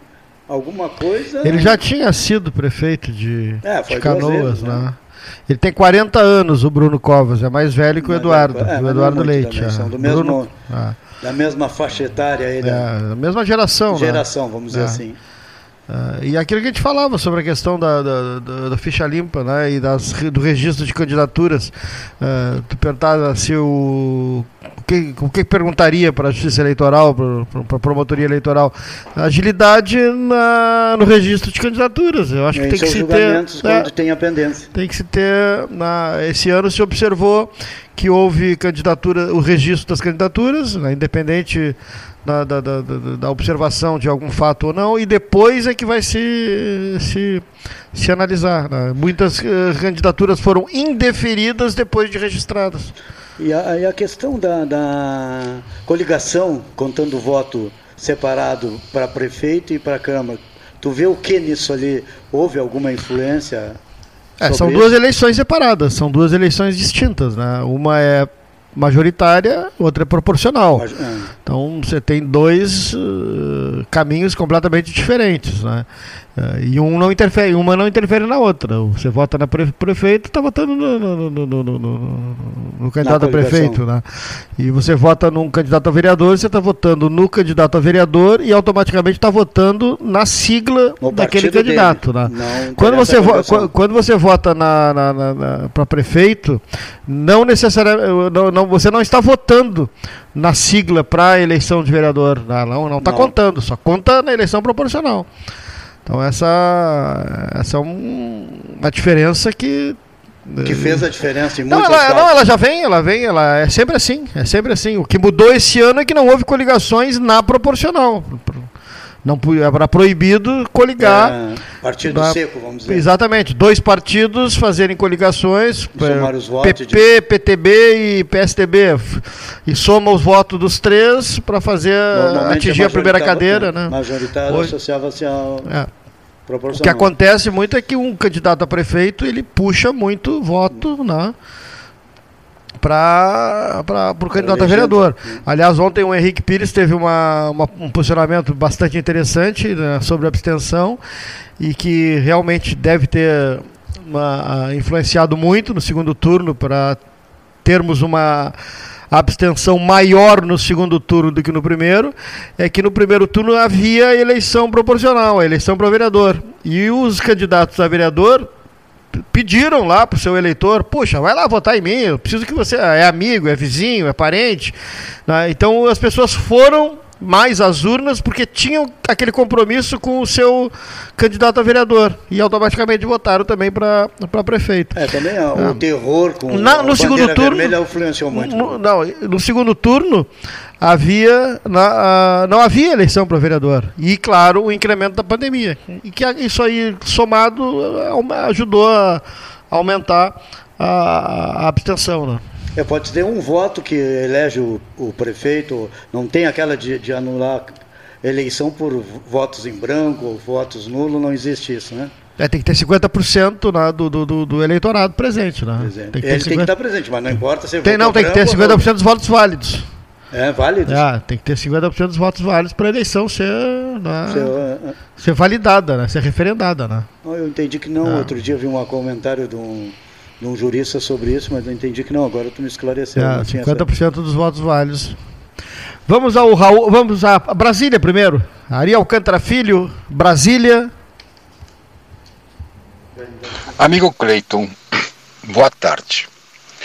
Hoje, mais uma vez, falo a ti e aos meus amigos de Pelotas, e o tema de hoje, como não poderia deixar de ser, são as eleições que ocorreram ontem. Mais uma vez, demonstrou o Brasil que é um país democrático, muito democrático, que é um país que comparece às urnas civilizadamente, as pessoas vão, votam e nós temos os resultados. Bem, que resultados nós tivemos? Primeiro, o resultado de uma eleição imensa em várias cidades num segundo turno, afirmando as primeiras eleições. Isso é importante. Importante entender, e repito isto, a civilidade da, da sociedade brasileira. O segundo aspecto é que, embora representada, a esquerda continua se demonstrando altamente minoritária. Extremamente minoritária. Para dar uma ideia, se nós formos contabilizar o não voto, ou seja, aquelas pessoas que não votaram por concordarem com o status quo, enfim, não vão votar, nós temos, por exemplo, em São Paulo, o voto não esquerda é 85%. Em Porto Alegre, 77%. Ou seja, a esquerda é representada, ela tem a sua voz, mas é muito pequena. Ela aparece mais na na panfletagem da mídia. Ela aparece mais em minorias barulhentas, mas em termos de eleição, em termos de voto, não existe. Por que, que eu digo esses 85% e vou fazer a conta? Brancos e nulos e abstenções. Quem são esses votos? Esses votos são as pessoas que concordam com o status quo, concordam com a eleição. Não saíram ali para votar numa oposição ao governo. Esses abstenções, nulos e brancos, são aqueles que não são oposição. Se o fossem, estariam votando na oposição. Os outros votos de candidatos do centro, não vou falar em direita, porque não acredito em direita no Brasil, os outros, nos outros votos, as pessoas foram eleger alguém que gostavam delas. Da mesma forma que quem tinha candidatos à esquerda foi lá tentar eleger o seu candidato à esquerda. E este candidato da esquerda não foi eleito. Pouquíssimos lugares. Pelotas, por exemplo. A nossa prefeita é uma foi a candidata do PSDB, longe de ser um partido de extrema esquerda. Então, este foi um dos resultados. O outro, não houve personalidades perdedoras nem ganhadoras. O presidente Bolsonaro, de forma muito lúcida, manteve-se à distante, distância. Manteve um apoio ou outro muito discreto, mas não se envolveu diretamente na eleição municipal, como não deveria ter feito e como não fez. O presidente Bolsonaro foi realmente o presidente destas eleições. Nesse aspecto, saímos ganhando também, porque temos muita coisa para fazer depois das eleições. Temos que continuar trabalhando, produzindo. Então, o Brasil sai muito melhor dessas eleições. Como já tinha dito no comentário anterior, o Brasil sai, Brasil cada vez maior. Brasil de verdade. Parabéns, povo Ari Alcântara Júnior, Alcântara Filho, né? direto de Brasília. E continuamos em Brasília com o Ivon Carrico. De Brasília, Ivon Carrico. A Amazônia brasileira. A Amazônia é uma região que não está adstrita somente ao Brasil. É um fantástico bioma que permeia inúmeros países do nosso continente. E a França também. Sim, não entendeu? Então vamos lá. É em nosso país o maior esplendor da Amazônia, visto sua maior expressão.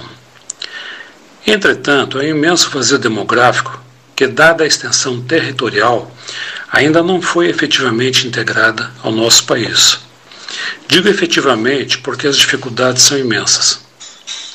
Mas, de verdade, temos que, inicialmente, grande parte da Amazônia, pelo Tratado de Tordesilhas, celebrado entre a coroa espanhola e a portuguesa, não integrava o Império Colonial Lusitano. Assim, as atuais fronteiras devemos ao abnegado trabalho ainda dos portugueses e de notáveis brasileiros, dentre os quais elenco o Barão de Rio Branco, o Plasto de Castro e também o fantástico trabalho de integração do Marechal Rondon, engenheiro militar e sertanista que afirmou o nosso interesse na definição do nosso território. Por sua vez, é de destacar aqui a força de tratados internacionais, baseados em acordos diplomáticos, onde proeminentes figuras do mundo político de então arbitraram em nosso favor. Com a França, tivemos a questão do Amapá, sobrando a Guiana para os gauleses. Mas, vez por outra, essa questão emerge, pois parece que nunca foi bem digerida nos salões do Palácio do Eliseu, em Paris. O atual mandatário francês Emmanuel Macron, um financista da Banca Internacional, inclusive tem com frequência reverberado esses sentimentos napoleônicos sobre a ocupação da Amazônia, dizendo, dentre outros, que o Brasil descuida da região porque negligencia o meio ambiente e as populações indígenas. Sobre estas, acho que ele nunca leu sobre o Marechal Rondon. Ainda, sobre o acurado empenho evidenciado pelo Macron em preservar o meio ambiente e respeitar as populações locais, destaco a edição deste domingo do consagrado jornal francês Le Monde, que traz a seguinte manchete sobre a Guiana Francesa: Parfois, on va dormir sans manger. Ou seja, em tradução livre, às vezes se vai dormir sem comer. Nessa reportagem, o periódico francês mostra a miséria e a angústia de refugiados do também miserável Haiti, outra antiga colônia francesa, em procurar condições dignas de sobrevivência e trabalho em um país, Guiana, tão precário, sem infraestrutura, sem condições sanitárias, sem empregos.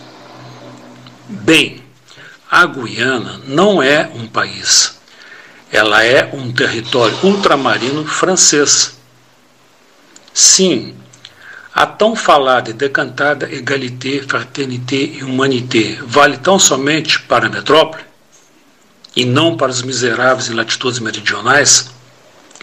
O Brasil tem, todavia, de se esmerar de uma vez em promover a integração desta região, para afastar a cobiça internacional. Precisamos de investimentos, dentre outros, em infraestrutura, para não acontecer o que se viu no Amapá com a recente crise energética. Contudo, não será a França um exemplo de políticas públicas para a Amazônia. Admiro a cultura e a história francesa, mas não os atuais ocupantes. Obrigado, Ivon Carrico, grande figura, Ivon Carrico, direto de Brasília, assim como o Ari Alcântara também, né?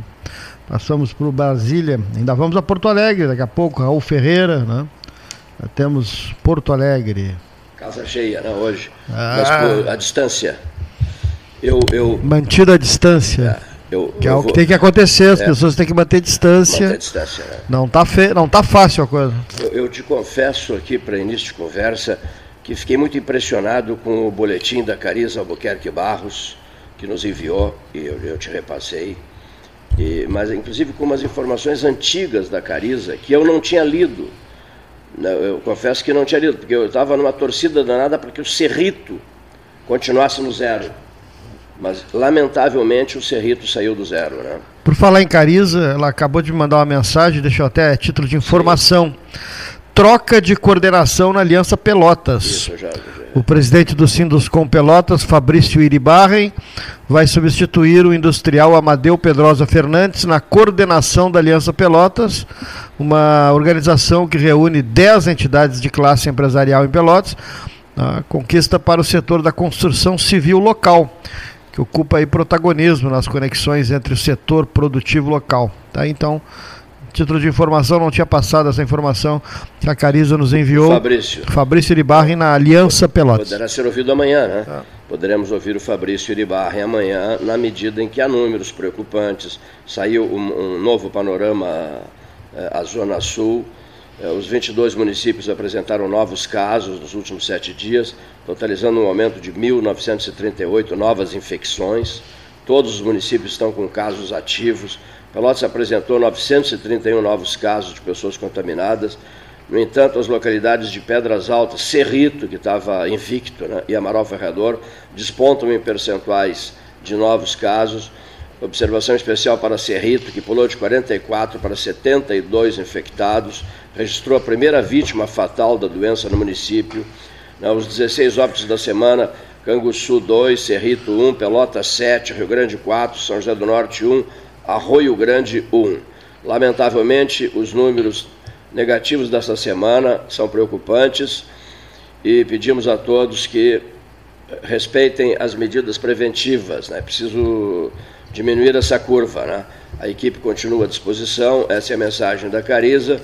A Aliança Pelotas enfatiza a importância de manter os cuidados já nessa troca de, de, de presidência, do Amadeu Pedrosa Fernandes para o Fabrício Iribarren. E a questão Covid, graças a Deus, ela não está, digamos assim, com, aquele, com aquela fúria anterior, né, do ponto de vista de levar a óbitos, mas é evidente que o desconforto é muito grande. O sujeito contrai uma pneumonia, vai para a ala Covid, ali fica internado durante um bom período, muda toda a sua vida, altera toda a sua vida. É mais ou menos aquela frase que se pronunciou na semana passada, um pedido da Ana Kleinovski para que se escolhesse uma frase forte que alertasse a população. Eu até na hora criei a frase assim: Você já se imaginou no fundo de uma UTI, entubado, pensando horrores, vai pensar o pior possível, imaginável. Você já, já se imaginou? Mas depois a frase, por sugestão da própria Ana Kleinovski, que sabe das coisas, a frase foi melhorada né? e ficou assim, ó. Você já imaginou um afeto seu, uma pessoa querida sua, uma pessoa do seu coração, da sua família, agonizando no fundo de uma UTI? Você já pensou nisso? Você ali na sala de espera, olhando pelo vidro, você já pensou um afeto seu vivendo um momento de terror? Eu acho que é uma maneira de convencer o cidadão a, a, a rever os seus conceitos e, e os seus comportamentos em tempos de pandemia. A gente deve prestar uma homenagem ao João Garcia, né, que tem prestigiado muito o 13 Horas, mandou uma mensagem muito linda hoje de manhã para mim sobre o significado do 13 no contexto radiofônico do Rio Grande do Sul. Fiquei muito, muito contente. E talvez hoje ainda não vai dar mais, né? porque eu me atrasei todo. Por que, que o senhor se atrasou todo? Vamos lá. É, cansei. Estou muito cansado, realmente cansado. A jornada de ontem, foi até interessante a jornada de ontem, porque eu vou dizer que retrata o que realmente aconteceu. Eu acordei, olhei para o celular, 8 e 8. 8 e 8.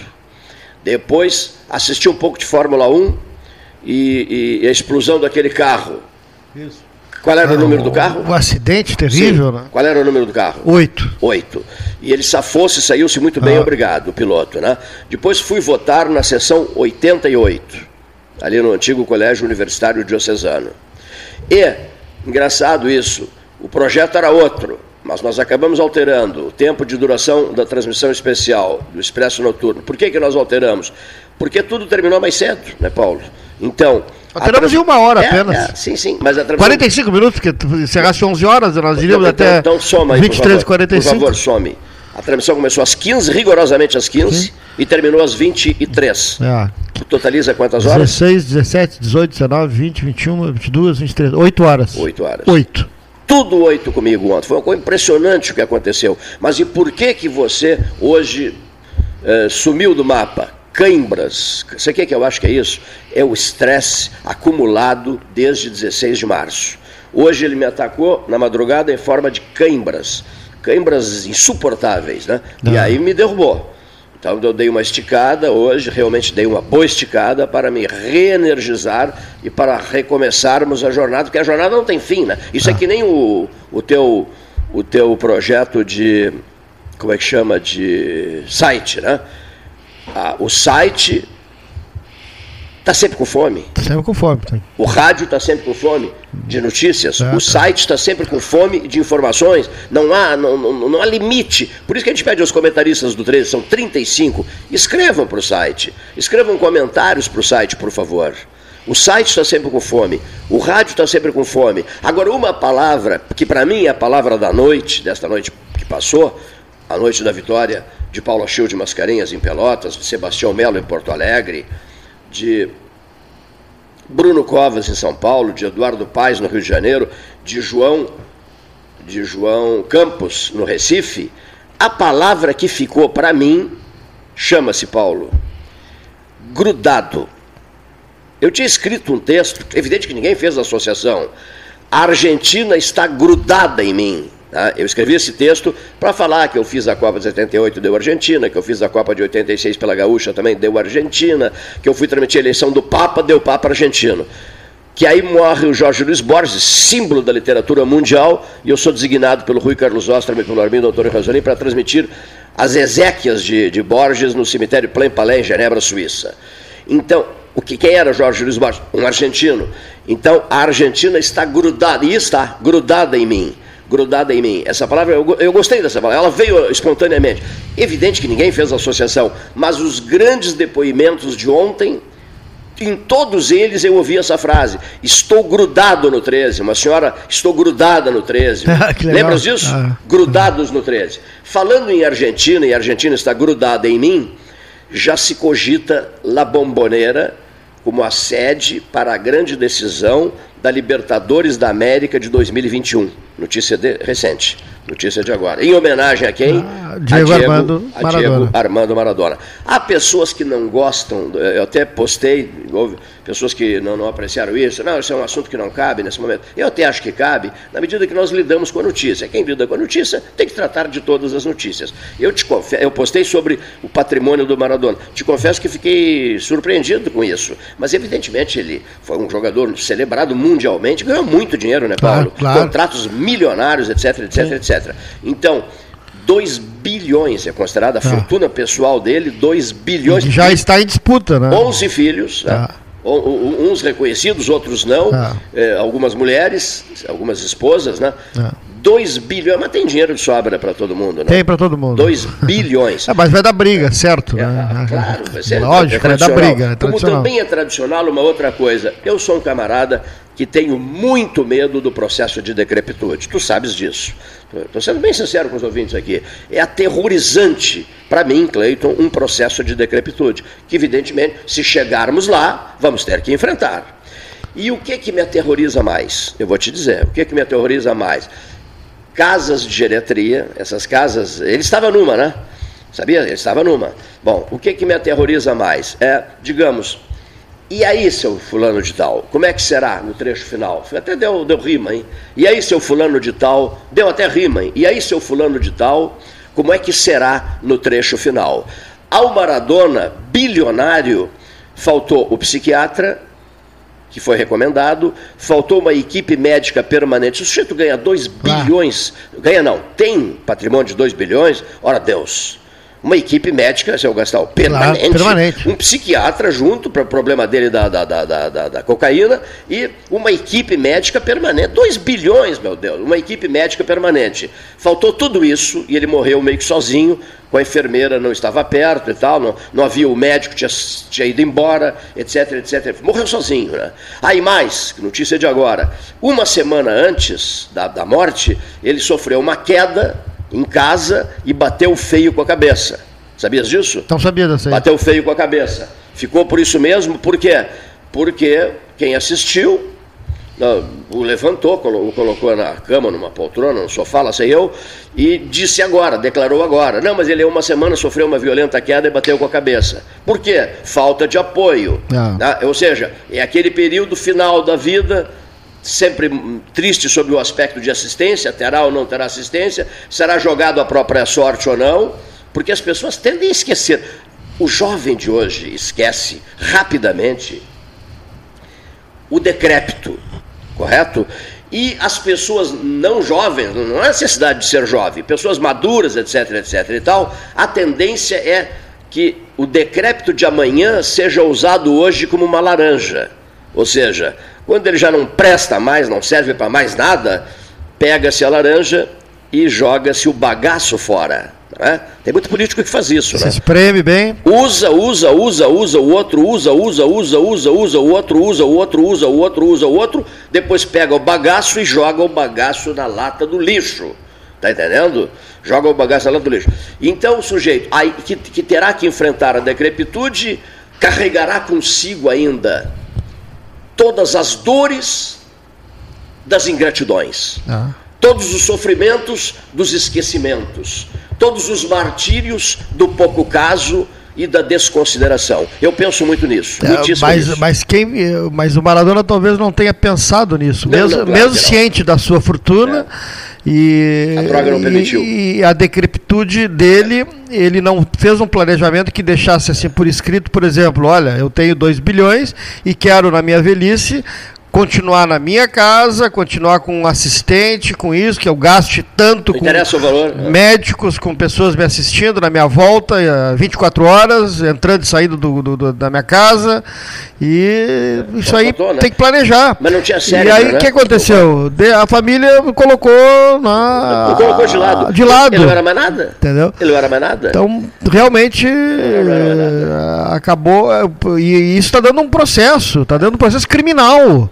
Agora, ah, tá, tá, tá, tá vendo um processo com o médico dele. Aquelas né? tragédias né? argentinas, né, Paulo? É um, é um tango, né? É um tango. Uma ópera bufa, né? uma coisa assim. É uma coisa maluca. Até vou dar um, um exemplo. Tango argentino. Até vou dar um exemplo de um camarada que esteve conosco no exterior. É bem coisa da Argentina mesmo. Assim, bem né? coisa da Argentina. Vou te dar um exemplo de um camarada que esteve conosco no exterior. Vai dar um filme e que a gente tem um carinho imenso por ele. Tu mesmo, outro dia, percebi, selecionavas as vozes dele. Tu selecionavas na sala Bruno de Mendonça Lima as vozes dele. De quem é que eu vou falar para fazer uma associação? Eu vou falar de um camarada que é. A família está em função dele, uma equipe médica está em função dele, uma espécie de UTI caseira lá no, no, no ex-vento no apartamento dele, uma UTI caseira cuidando dele, uma UTI que nem o Schumacher, né? uma UTI lá, lá na Suíça.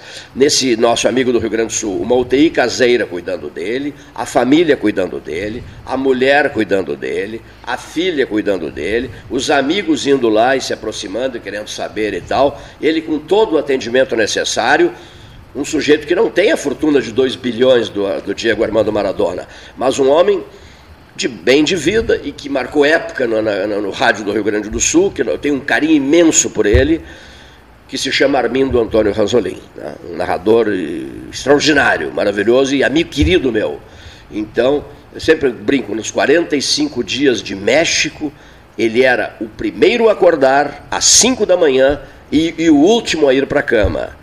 E ele saía às 5 da manhã, batendo nas portas dos, dos, apartamentos do hotel de Mendoza, em Guadalajara, depois no hotel em, na Cidade do México, batendo as portas de cada um dos, dos, dos 45 enviados especiais para que começasse a trabalhar. A brincadeira que nós fazíamos com ele, famosíssima brincadeira, era a seguinte: microfone aberto e atenção, microfone aberto, Ranzolin por perto. Ele estava sempre junto aos microfones, liderando e coordenando. O Ranzolin, que me disse, com todas as letras, Cleiton, deixei a direção da rádio, deixei a rádio, me aposentei, e tu sabes o que é que eu pretendo fazer, Cleiton? Eu quero viajar mas não viajar com a missão de narrar um jogo, Sim. de transmitir uma corrida de Fórmula 1, ou um acontecimento político, ou a visita de um Papa. Nós fizemos a visita do Papa João Paulo II a Florianópolis. Eu, ele, o Cândido Norberto e o Ivan Ranzolin, o irmão dele, que era deputado federal. Nem sei se é, acho que ainda é deputado federal, o Ivan Ranzolin. Até curioso para saber isso, ele mora em Florianópolis. Então essas lições a gente aprende. Olha aqui, ó. o Ranzolin, senhores ouvintes, valoroso e brilhante Ranzolin tinha por objetivo, me disse com todas as letras, eu agora, Cleiton, eu quero é viajar, viajar, viajar, viajar, visitar os lugares que eu sempre tive vontade de visitar e não deu tempo de fazer e a profissão não permitiu que fosse feito. Mas eu agora, Cleiton, eu quero é viajar. E não viajou. Não viajou, porque em seguida enfrentou um problema grave de saúde e nesse problema grave de saúde permanece. Tá?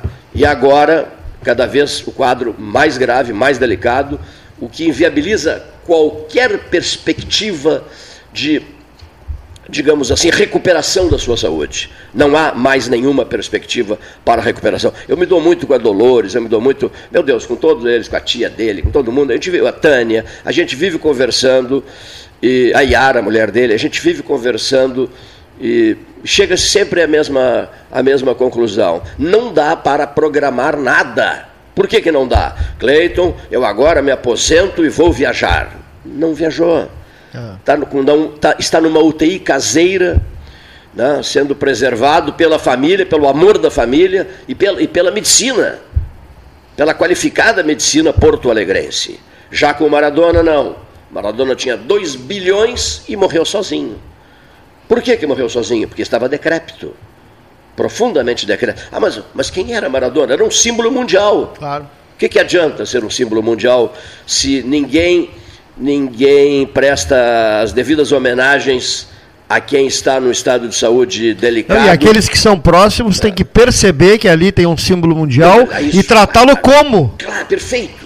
Perfeito. Entendeu? Disseste tudo. É. Ali, não, ali não está, ali, não, ali não está o irmão, não está o pai, não está o sobrinho. Ali está na, o familiar que tem que perceber que se trata de um símbolo do mundo e que merece ser tratado não como familiar, mas como um símbolo. Ali nem adianta o torcedor mais apaixonado pelo Maradona, digamos assim, mas que está é. distante, é. que não tem relações de, não de, tem relação, de convívio. Né? Ah, o sujeito é, morreria pelo Maradona. Tem. Tem. Agora quem tem que reconhecer o mérito do seu, do seu Diego Armando Maradona é o próximo, é, é o familiar, ou o assistente na área da saúde, para, para a proteção da saúde dele. É esse que tem que entender. Claro. Porque o outro, o outro nem acesso tem. Tá. O jeito que é enlouquecido pelo Maradona, ele não terá acesso ao local onde o Maradona se encontra. É, e quem é o gestor dos bens, né, e aí vai se apurar agora, por isso Sim. está na esfera criminal, o gestor dos bens, ele tem que ser também um gestor da vida enquanto existe daquele que é o dono dos bens. Ele, respeitando, exatamente, é, respeitando quem conseguiu esse patrimônio. Exatamente, exatamente. Então é, ele teria é. que levar para o melhor local, para a melhor clínica, para uh, o atendimento de 100% uh, o dia todo e tal. Então, o talento, é, é, o talento, o alto, respeitando o alto talento daquele que conseguiu o patrimônio ah, de 2 bilhões. Exatamente. Por isso que a raça humana né? Por isso que o desencanto da gente é sempre muito grande quando a gente toma conhecimento de certos casos, como o caso de Diego Armando Maradona. É.